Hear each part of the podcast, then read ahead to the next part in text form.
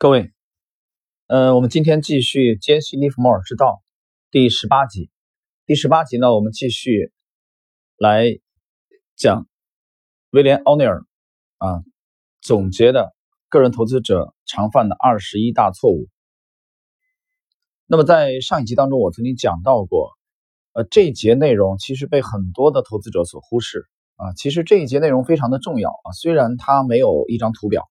啊，也没有一个买进或者卖出的技巧，没有讲具体的招法。但是这一节内容在奥奈尔的这个专注当中啊，其实很多人忽视掉了。而这节内容呢，我经常讲，它也是放之四海而皆准的。这一节罗列的二十一种错误，可以说每个交易日啊，在全球的每一个角落、每一个资本市场，那么它跨越了肤色、国籍啊、年龄的界限，每天。都在这个各个国家的股市重演和发生，就是各个国家的这些投资者呢、散户呢，在重复的犯着这二十一条错误。那你说我们要不要去认真的去研究啊、解读一下这二十一条错误啊？所以我觉得它的重要性其实凌驾于在呃坎斯林系统的每一条了解内容之前，也凌驾于杯柄之上啊！你连这二十一条基本的错误都在频繁的重复的在啊。犯着这些错误，那么你去了解坎斯利姆，了解贝比啊，了解欧内尔的这个精髓，那其实都是痴人说梦。好了，呃，今天呢，我们是继续二十一条的这个下半部分。第十一条，买入股票的依据是小道消息、谣言、股票分拆的宣布，以及其他的一些信息、咨询服务所给出的建议，或是从其他人或是电视上那些所谓专家口中得到的个人观点。大多数人都宁可听信其他人的随口之言，把自己辛苦赚来的血汗钱拿去冒险，也不愿意花点时间来进行研究学习，以便弄清楚自己究竟在做什么。这样做的结果就是冒着巨额亏损的风险来进行一些不靠谱的投资。你听到的谣言和小道消息大都不属实，即使是真的，股票也有可能逆势下跌，而不是如你所愿的那样上涨。那么。这一条呢，啊，利弗莫尔讲的是散户当中非常普遍的选股的依据啊，就买卖买进股票的依据，主要是小道消息、谣言啊，或者其他一些他自认为是专业人士啊，很多的就国内来说，很多人就认为是呃上电视的频率比较高的人啊，在著名的财经媒体上西装革履的人啊，或者说是啊他名下的这个粉丝啊有几百万甚至上千万的。人，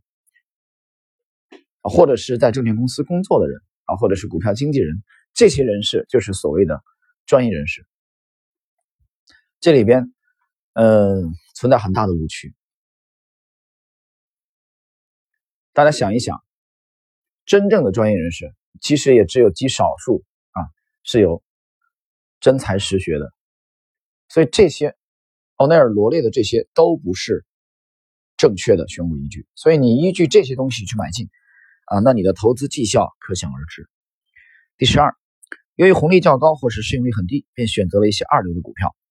同每股收益增长率相比，红利和市盈率的重要性根本就不算什么。很多情况下，红利发的越多，公司的状况越糟糕，因为它必须承受高额的利息派发红利。表现更好的公司则基本不会派发红利。而是将资金重新投资于研发，或者其他一些用于提高公司实力的方面。那么这一点啊，我要解释一下啊，这一点其实，呃，他讲的是美股啊，我觉得这一点其实 A 股跟它有有一定的区别啊。这里边，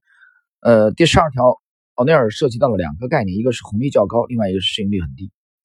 首先我们说一下市盈率啊，市盈率的高低，其实奥内尔你去研究威廉奥内尔，他对市盈率根本就不看重。啊，他只是没有这么讲出来而已。你仔细去解读一下奥尼尔，你会发现，市盈率这个概念对奥尼尔这个体系来说基本上是多余的，就是他根本不看重市盈率，他反而认为，呃，拘泥这个过低的市盈率，反而会让我们有可能会错失掉一些大黑马啊大牛。但是这一点，他的呃徒弟啊戴维瑞恩并不这样认为啊，戴维瑞恩反而认为，呃，市盈率过高。还是会承担一定的风险，所以这师徒两个是有一定的，啊，这方面是有一定的这个啊差异的，这是一个概念。第二个概念，他谈到了这个红利的派发红利的问题啊，他讲派发红利过多会影响啊这个公司的状况，这一点其实跟 A 股也有区别。大家可以看到，我们在中国 A 股从这个九零年十二月上交所成立，九一年三月份深交所成立到现在，真正这个比较慷慨分红的、持续的多年的分红的一些啊绩优的公司，比如说贵州茅台，比如说片仔癀，啊这些公司，比如说格力电器，他们从几十年的跨度啊，十年以上、二十年的跨度来看，啊他们的分红率在 A 股当中都是啊。占据了这个潮头的这种位置，给长线投资者提供了极高的回报。但是奥内尔讲的啊分红的状况，在美股是另外一种状况啊。比如美股有这个特殊的地方，比如说啊伯克希尔哈萨维这样的从来不分红的公司。当然这里边跟它的这个资本利得税啊有一定的关系。所以这两点两个市场啊，中国。A 股和美股还是有一定区别啊，大家有一定的了解。第十三，妄图轻轻松松的赚点快钱，没有做好必要的准备，也没有学习一些最为合理的投资方法，更没有掌握重要的技巧和原则，这样急功近利只会带来失败。你很可能会过早买进某一股票，但在发现自己做错以后，却没能迅速止损。第十三条讲的就是轻轻松松的赚点快钱啊。读到这里的时候，我们不禁想起来了，在一九四零年，呃。去世半年之前，啊，杰西·利弗摩尔亲笔所著的《股票大作手操盘术》的开篇，呃，他就提醒后人，他就讲到了这一点，啊，他反对所谓在股市当中赚点快钱。那里边他还举了两个例子，啊，说有人想想问他说怎么样可以在股市里快速的捞一捞一笔的时候，他说我很想反问他们，啊，如何在一场，呃，这个通过一场外科手术啊或一场官司啊捞一笔快钱。他想讲的意思是，在股市当中想取得成功，啊，赚大钱，是有很强的专业的壁垒，啊，专业性是非常强的，啊，这个难度其实丝毫不亚于啊一个多年的这个诉讼律师的培养，啊，不亚于一个优秀的外科医生的培养，它都是需要一个漫长的时间的过程，而这一点很多投资者并没有领悟到，啊，我们经常会看到在实业投资当中。啊，或者生活中都会非常谨慎投资的一个人啊，比如你去开一个店面啊，你要去考察地段，考察这个产品啊，考察这个嗯其他相关的因素啊，人员培训啊啊，竞争对手啊，市场饱和度啊等等等等啊，最后才投投了那些钱出去，而且你会非常理性的啊，会明白，比如说前几个月啊，呃，你可以承受一定的这个这个投入啊，后来可能半年以后。啊，有一些成绩，一年以后或者两年回收你的投资本金，就是你会相当理性，比较理性。但是你在股市当中不是这样的啊，比如开户以后有有一个人啊一千万转进来啊，或者六百万、五百万转进来啊，他就有一个心理预期，他就会想着说啊，每天都有涨停的股票啊，我随便搞一搞都可以买到，真的是这样吗？啊，你会发现股市当中看起来啊这个门槛很低，但是进入以后真正想做好、想赚钱，尤其想持续的赚钱。非常难，这就是专业性很强。所有冒着想来股市赚一笔快钱的人，基本上都会受到这个沉重的打击。第十四，买入那些令你耳熟能详的大公司股票，仅仅因为自己曾在通用汽车公司工作，并不代表它是一个好的投资选择。很多表现最优异的股票，可能是些你从未见过的新面孔，但是只要稍微加以研究，你就会发现这些股票。并在他们家喻户晓之前从中获利。这个第十四条啊，奥尼尔呃罗列的是散户很喜欢买入那些耳耳熟能详的，比如说在美股当中的这个呃呃宝洁啊等等等等，比如说波音呐啊这些这些股票。那它也就是也就是说知名度高，一个公司的知名度高，并不应该成为一个买进的依据。他想讲的其实就是这一点。那么。那正确的买进依据应该是什么呢？啊，我们认为应该是首先是市场行为，啊，公司的这个股票的表现，对趋势投资而言，然后呢，才是结合公司的成长性，那也就是说它的这个技术面和基本面的共振，这是它的买进依据，而不是说这个公司的股票是是否有这个很高的知名度。啊，比如说在中国知名度很高的，比如说伊利股份啊、贵州茅台啊、啊这些。啊、云南白药啊。啊，只要是这种知名度高的公司啊，比如说海尔。啊、海海尔集团啊、美的集团，这只要是大公司、知名度高的公司啊，就是值得我们买进的好的标的啊。这种想法非常的业余，所以奥尼尔其实反对的是这这一点啊，大家要清楚。好，我们来看第十五。没能识别并采用有益的信息和建议，朋友、亲戚、某些股票经纪人以及咨询服务都可能提供糟糕的建议，而只有极少数特别成功的人士的建议才值得考虑。啊，这里边我通过语气啊来强调奥内尔的这个观点啊，极少数特别成功的人士的建议才值得考虑。杰出的股票经纪人以及咨询服务可比优秀的医生、律师或是棒球手要难得多。这个第十五点啊，大家注意，没能识别并采用有益的信息和建议。其实这个第十五点跟刚才我们今天开篇讲到的第十一点，买入股票的依据是小道消息啊、谣言，或者是电视上那些所谓专家口中得到的个人观点，这两点我觉得其实合可以合并为一点。奥内尔给出了自己的这个正确答案，只有极少数特别成功人士的建议才值得考虑啊。换言之，其他基本上都是垃圾。都是信息垃圾。那么关于这一点呢，在之前研究麦克阿瑟的这个传记的时候啊，我曾经读到过麦克阿瑟讲过类似的话啊。他曾经在当时二战这个菲律宾啊，美军战败啊，从巴丹半岛带领美军撤出啊，到后来嗯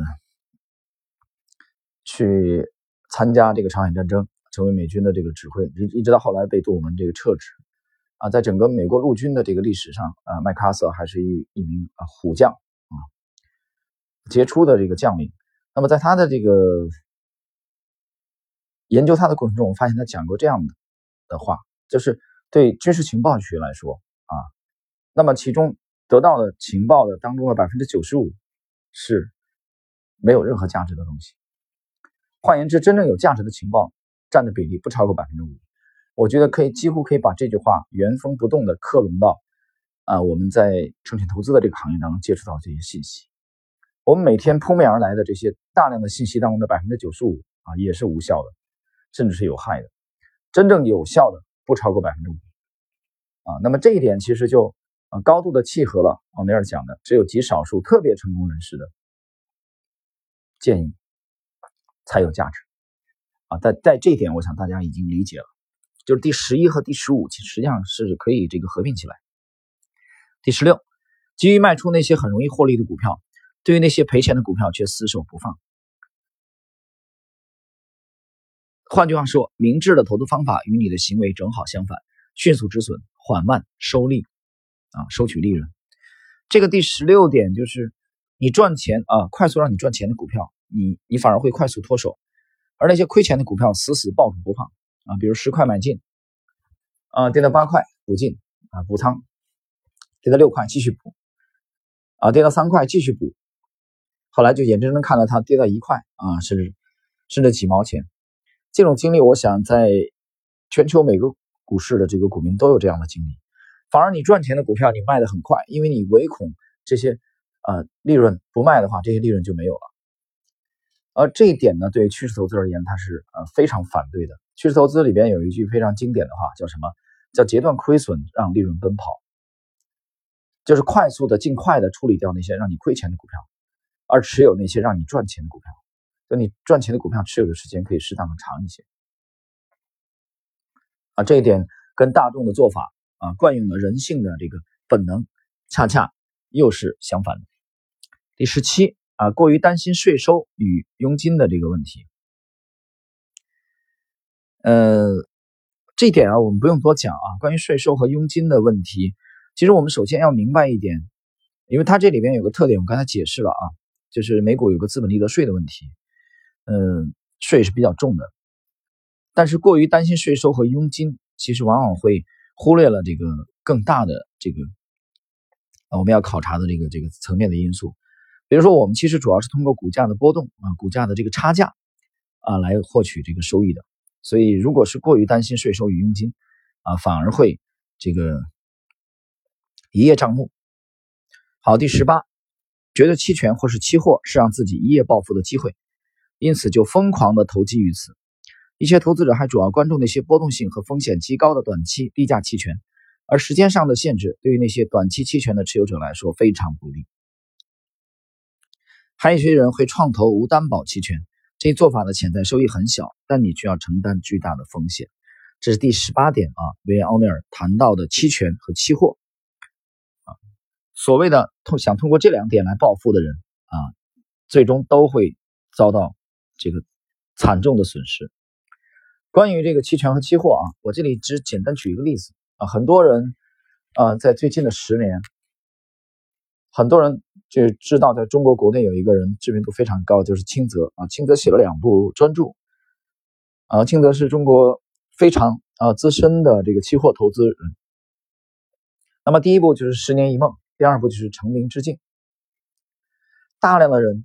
呃，这个就有粉丝拥趸去研究清泽的这两部著作啊，他们去研究的初衷无非就是想从这两部著作当中啊，从清泽这个期货老司机的著作当中找到啊破译市场的秘籍，这就是他们研究清泽的初衷。其实这个初衷其实也无可厚非，但是如果你是真正的读懂了清泽的话啊，如果你真正的反复的去读了这两部著作的话，你会发现清泽其实想告诉大家的是。不要去碰期货这个东西，或者说不要轻易的去碰期货，因为这条路太难走。在这条路想取得成功、持续的成功太难，这个难度比股票市场的成功的难度啊，至少我想高十倍甚至几十倍以上。换言之，你连股票都没做好的人，你还去玩期货，这是一种很可笑的事情。为什么？因为这里面存在一个巨大的障碍啊，对人性的。想取得成功的障碍就是杠杆，杠杆的问题啊！这里边我不用多举例子吧？大家想一想，从二零一五年跳楼的逍遥刘强啊，到这个前年在上海跳楼的这个在浦东跳楼的这个上中国期货界的天骄的天骄大佬啊，再把镜头推远一点，这个二零一五年的中国期货界的教父级的人物啊，遭受了重创，他的产品产生了巨大的回撤，名字不提了吧？啊，毕竟也是期货界的前辈。这三位了，再往前，那么去想一想，从中国期货诞生的啊，最早的期货的交易员们，现在还有几位健在？大家去看一看。那再早就就不用讲了啊，一九四零年的十一月份开枪自杀的杰西·利弗莫尔。利弗莫尔的成功和失败，很大程度上都是源于杠杆。没有杠杆的帮助，他不可能在一九二九年美股大崩盘当中，在九个交易日左右取得了一亿美元的利润。啊，当年就凭这个战绩，他进入了 美国当年收入的前十名，对吧？之前节目我讲过，美国当年的财政税收才四十二亿美元，利弗莫尔当年的利润就一亿美元，这是什么概念？全美国啊，四十二分之一，那是什么概念？富可敌国，真是。结果呢？从一九二九年之后，短短十一年的时间，啊，利弗莫尔的大这这交易那大的几乎都是失败的，啊，几乎再也找不到当年的神勇，找不到一九零七年做空美股获利三百万美元的神勇，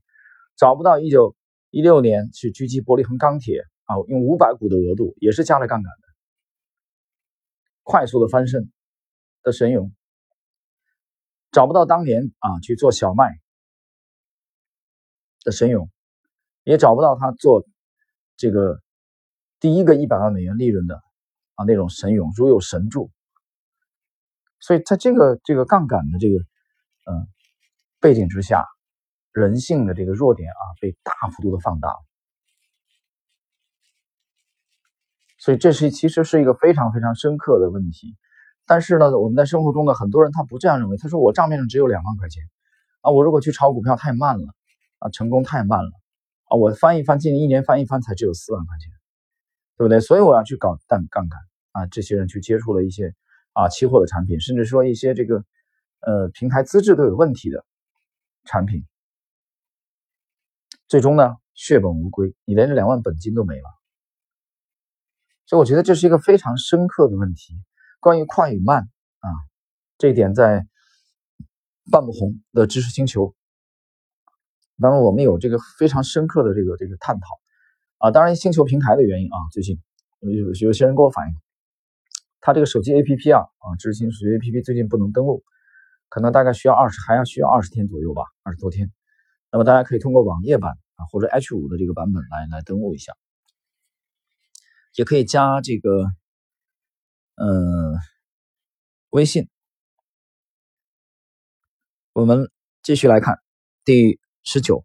很少进行市价交易，而是更青睐在买卖委托中设定价格限制。这样一来，投资者宁可在八分之一或是四分之一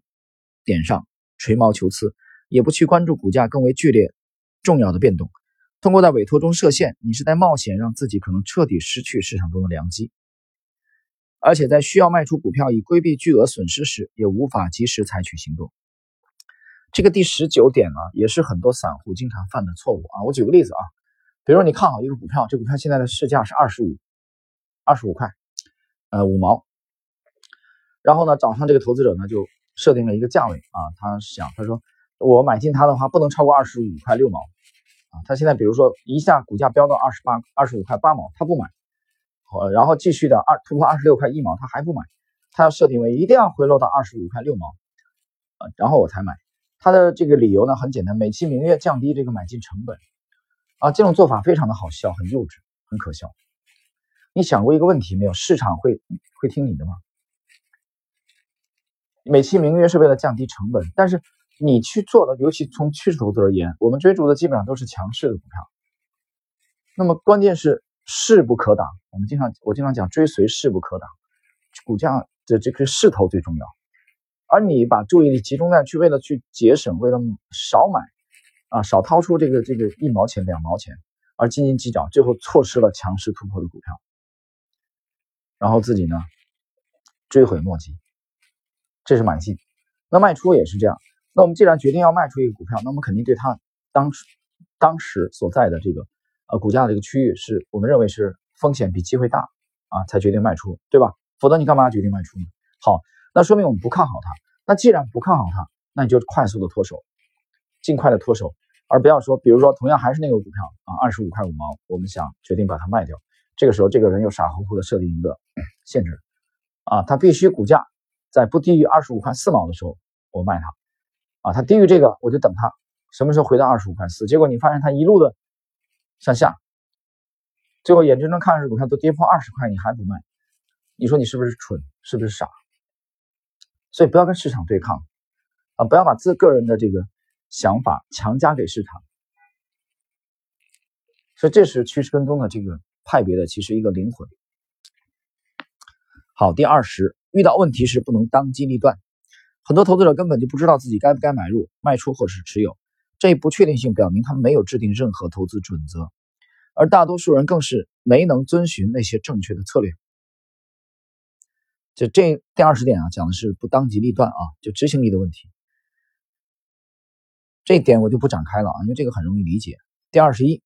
就是今天的最后一点，没能客观的看待股票。很多人会挑选自己最为钟爱的股票，然后就祈求上天，希望能够得到可观的利润。成功的投资者不会依靠自己的。期望和个人观点来选股，而是放眼整个市场。要知道，市场一般都是正确的。这个最后这句话啊，威廉奥尼尔讲出了他看待市场的真谛啊。要知道，市场一般都是正确的。所以，第二十一点，没能客观的看待股票，把自己的期望强加给市场。就我认为，我以为，我猜测，哦，我觉得这个股票它要涨。那我就问你的依据呢？他我的依据就是我认为。这是我个人的想法，所以这个东西，我觉得我也觉得特别感慨啊。就是这个今天我们谈的这个第二十一条啊，没能客观的看待股票，就是没能采用一一个非常客观的呃态度或者标准啊去对待市场，这是很多人的投资业绩不理想的非常非常重要的原因。但是很滑稽啊，这个人呢，我觉得其实你从佛教来说，佛教讲这个有叫所知障啊，我的理解就是你所知道你现有掌握的这些东西啊，反而会成为一种障碍。这个障碍其实就限制你进一步的发展，啊，我们用这个另外一个词来讲，就是限制你升维。比如说，我们现在一直在二维的空间活跃的话，你很难想象六维的空间或者十维的空间啊，九维的空间那里面会有什么？有些人可能觉得很难理解。好，那我们就用同平面的语言来来说。我经常打比方，就你你生活中啊，一直生活在啊，比如农村，你一直生活在一楼啊，最多二楼，农村房子两两层楼不得了了，三三楼就到顶了啊。我就说你生活在最高三楼，你你这一生最高也只到过三楼，从一楼到三楼。那你能看到的风景就是风景就是固定的，对不对？我我把你做比喻为一个投资者的话，你永远在三楼这个层面啊，去想我怎么样改进我的交易体系，怎么样去优化我的指标啊，怎么样去在三楼这个层面，你已经想尽了办法去改进，可是你永远也想不到啊，到有一天到十五楼，甚至二十五楼啊，甚至六十楼这种高度的人，这种高度的交易者，他们在做什么？你在那个高度看到的风景。是你在活跃在三楼，一辈子只活跃在三楼的人难以想象的。但是改变一个人太难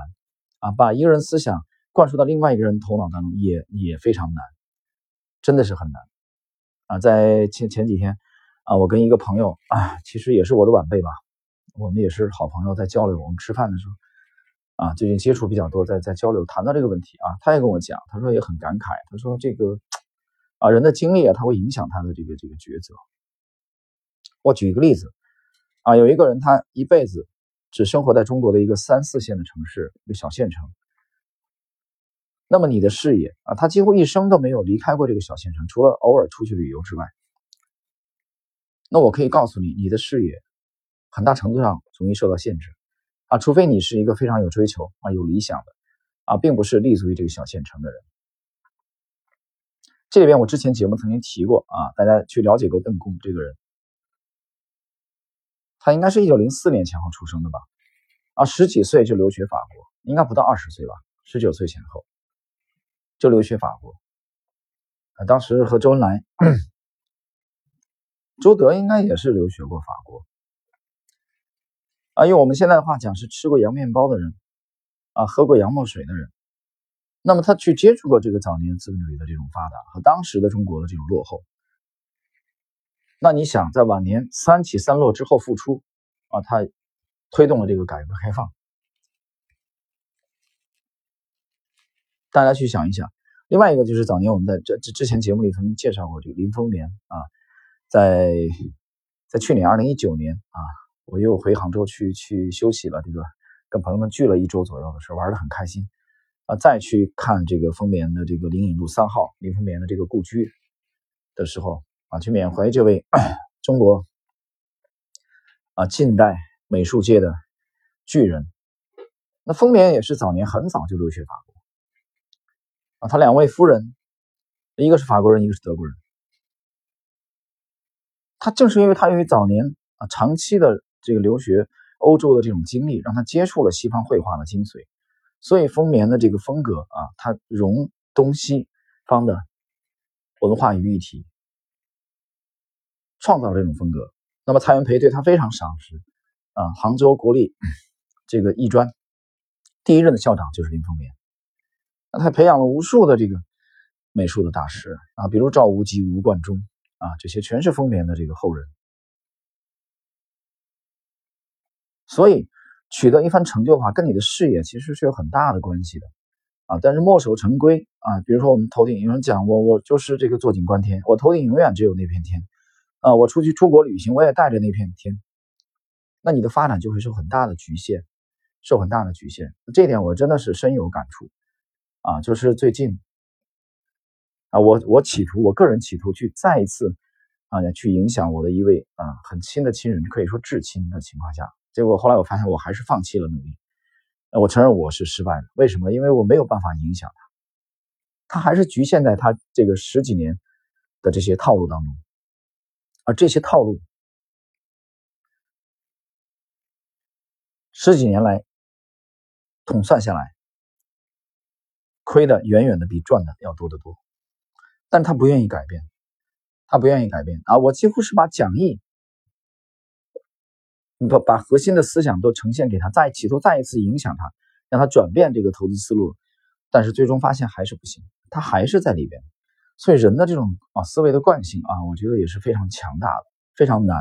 所以我觉得在在谈到第二十一点，今天的第二十一点没能客观的看待股票的时候，我觉得特别特别感慨。这个时候我想起来著名的经济学家熊彼特曾经讲过啊，无论你把多少列马车啊，多少架马车连接起来，它都不可能变成火车。你要想提升十倍的速度，那你必须登上一列火车。马车和火车是一个数量级吗？大家想一想。但是，一辈子只在马车上啊潇洒的人，你能想象到你坐上火车是什么感觉吗？所以，我觉得这这也是一种升维啊，很难，其实很难，因为自己的自己的性格啊限制了自己的发展，因为你不愿意提升，不愿意改变自己。好了，朋友们，今天呢，我们这点时间呢啊，跟大家去交流一下。啊，威廉·奥尼尔在我们整个的杰西·利弗莫尔之道的这个系列，他也是趋势投资的大师。奥尼尔是一位呃，是是一座宝藏啊。我打个比方，威廉·奥尼尔是一座宝藏。他和其他大师相比呢，这个区别啊，不在于不仅仅在于他取得了这个非常彪炳的战绩啊，在美股活跃的时间应该是从六零年他买环球火柴开始啊，第一只股票啊，在五九年前后开始研究 Jack t r u f a s。啊，就是华尔街雄狮，一九一三年出生的这位前辈，啊，开始交易美股，到二零一零年的三月二十八号，啊，整整五十年的时间，威廉奥尼尔活跃在美美股市场，绝不单单是他出色的战绩，更在于他像当年的这个啊韩愈一样，这个传道授业解惑，他指引了无数的后辈。啊，影响了全球的几乎每一个国家的这个股票投资者，啊，这当中包括他的这个高足 David Ryan，啊，包括嗯，受他影响至深的吉姆罗贝尔等等这些出色，也包括吉姆莫拉莱斯，啊，就是去后来研究了口袋支点啊这些著名的这个投资人，所以后续我们还会有系列的节目啊，去追踪进一步的去挖掘威廉奥尼尔的投资精华。好了，朋友们，今天这点时间呢就到这里啊，我们在下一期节目当中跟大家继续的交流。